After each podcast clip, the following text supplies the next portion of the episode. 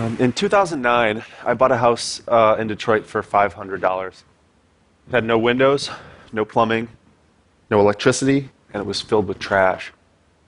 Uh, the first floor held nearly 10,000 pounds of garbage, and that included the better part of a Dodge Caravan cut into chunks with a reciprocating saw. Uh, I lived nearly two years without heat, uh, woke up out of a dead sleep multiple times to gunshots, was attacked by a pack of wild dogs, um, and ripped my kitchen cabinets from an abandoned school um, as they were actively tearing that school down. This, of course, is the Detroit that you hear about. Make no mistake, it's real. Uh, but there's another Detroit, too. Another Detroit that's more hopeful, more innovative, and may just provide some of the answers to cities struggling to reinvent themselves everywhere. These answers, however, do not necessarily adhere to conventional wisdom about good development. I think Detroit's real strength boils down to two words radical neighborliness. And I wasn't able to see it myself until I lived there. About a decade ago, I moved to Detroit with no friends, no job, and no money.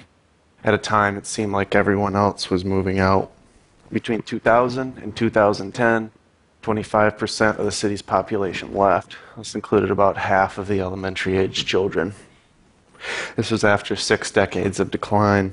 A city built for almost 2 million was down to less than 800,000. What you usually don't hear is that people didn't go very far.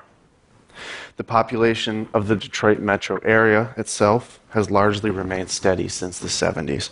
Most people who left Detroit just went to the suburbs while the 139 square miles of the city deteriorated, leaving uh, some estimates as high as 40 square miles of abandoned land, about the size of San Francisco.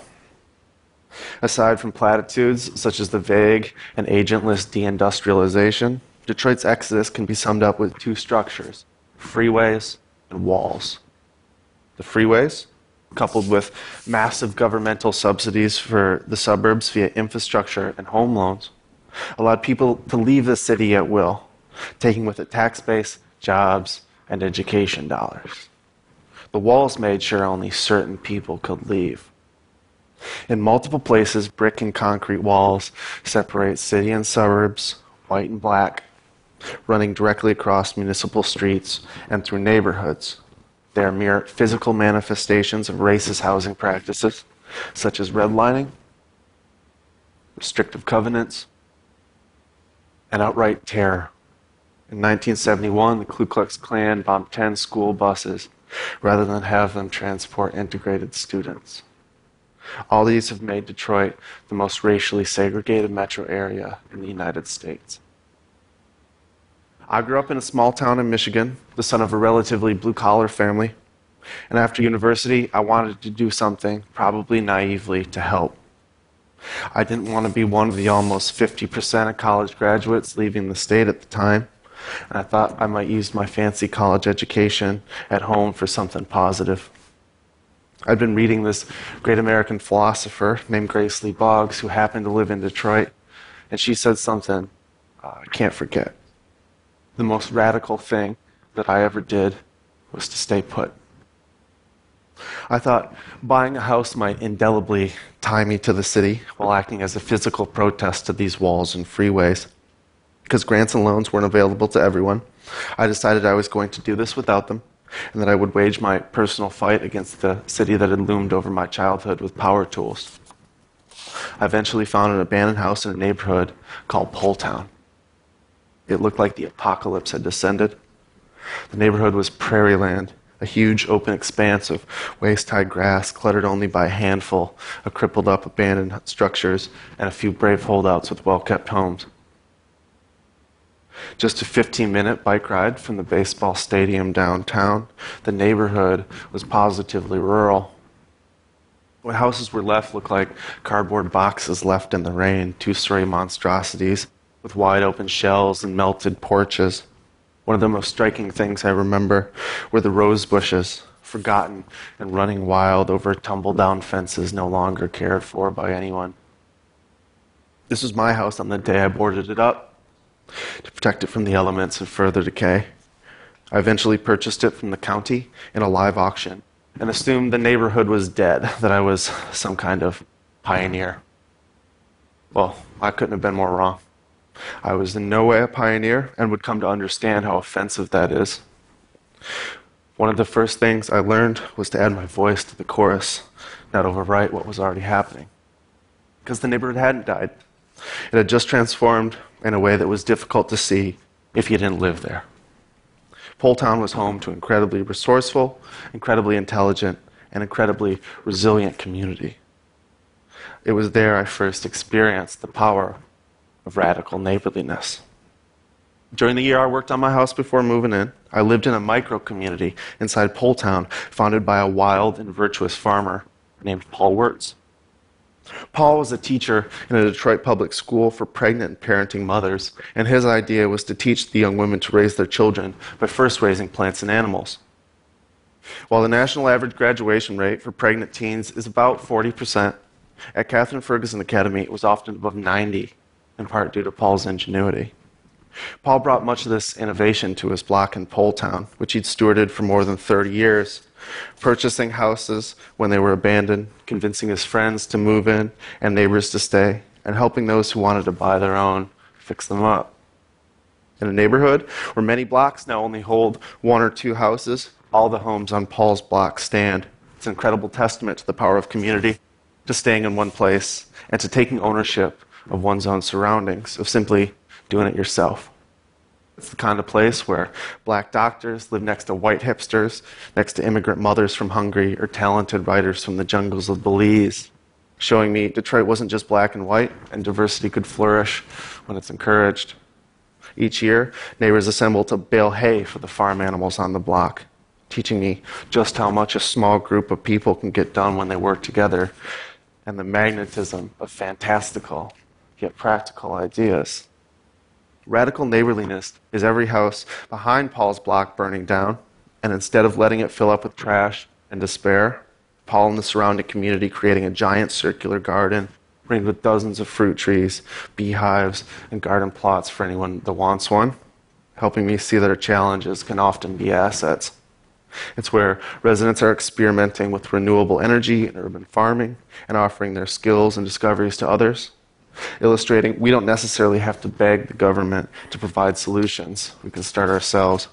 It's where, for months, one of my neighbors left her front door unlocked in one of the most violent and dangerous cities in America so I could have a shower whenever I needed to go to work, as I didn't yet have one.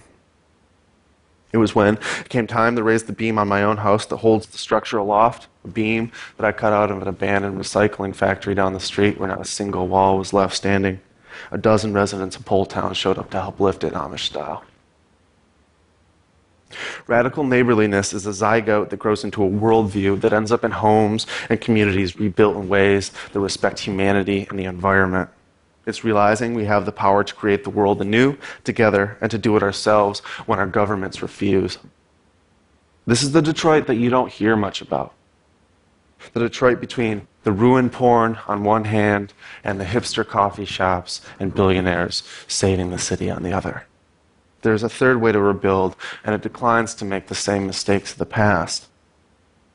While building my house, I found something I didn't know I was looking for, what a lot of millennials and people who are moving back to cities are looking for. Radical neighborliness is just another word for true community, the kind bound by memory and history mutual trust and familiarity built over years and irreplaceable. And now, as you may have heard, Detroit is having a renaissance and pulling itself up from the ashes of despair, and the children and grandchildren of those who fled are returning, which is true. What isn't true is that this renaissance is reaching most Detroiters, or even more than a small fraction of them that don't live in the central areas of the city. These are the kind of people that have been in Detroit for generations are mostly black.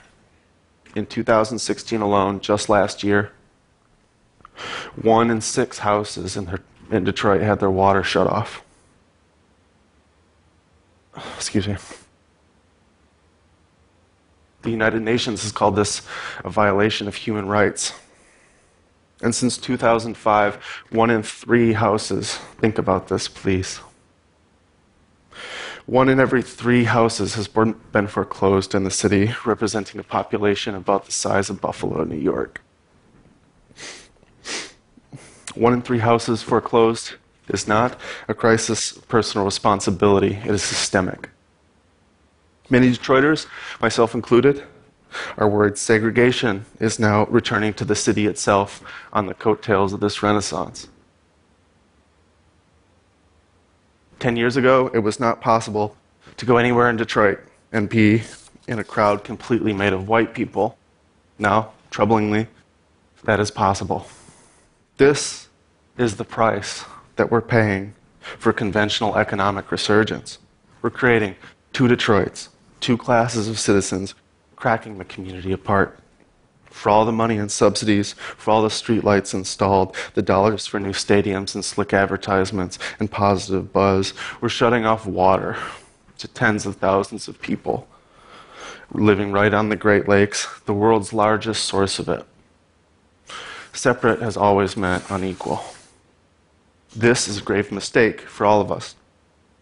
When economic development comes at the cost of community, it's not just those who have lost their homes or access to water who are harmed, but it breaks little pieces of our own humanity as well. None of us can truly be free. None of us can truly be comfortable until our neighbors are too. For those of us coming in, it means we must make sure we aren't inadvertently contributing to the destruction of community again and to follow the lead of those who have been working on these problems for years. In Detroit, that means average citizens deputizing themselves to create water stations and deliveries for those who have lost access to it, or clergy and teachers engaging in civil disobedience to block water shut off trucks. It's organizations buying back foreclosed homes for their inhabitants or fighting misinformation on forced sales through social media and volunteer run hotlines. For me, it means helping others to raise the beams on their own formerly abandoned houses, or helping to educate those with privilege, now increasingly moving into cities, how we might come in, and support rather than stress existing communities. It's chipping in when a small group of neighbors decides to buy back a foreclosed home and return the deeds to the occupants. And for you, for all of us, it means finding a role to play in our own communities. It means living your life as a reflection of the world that you want to live in. It means trusting those who know the problems best, the people who live them, with solutions. I know a third way is possible because I have lived it. I lived it. I live it, excuse me. I live it right now in a neighborhood called Poletown in one of the most maligned cities in the world. If we can do it in Detroit, you can do it wherever you're from too.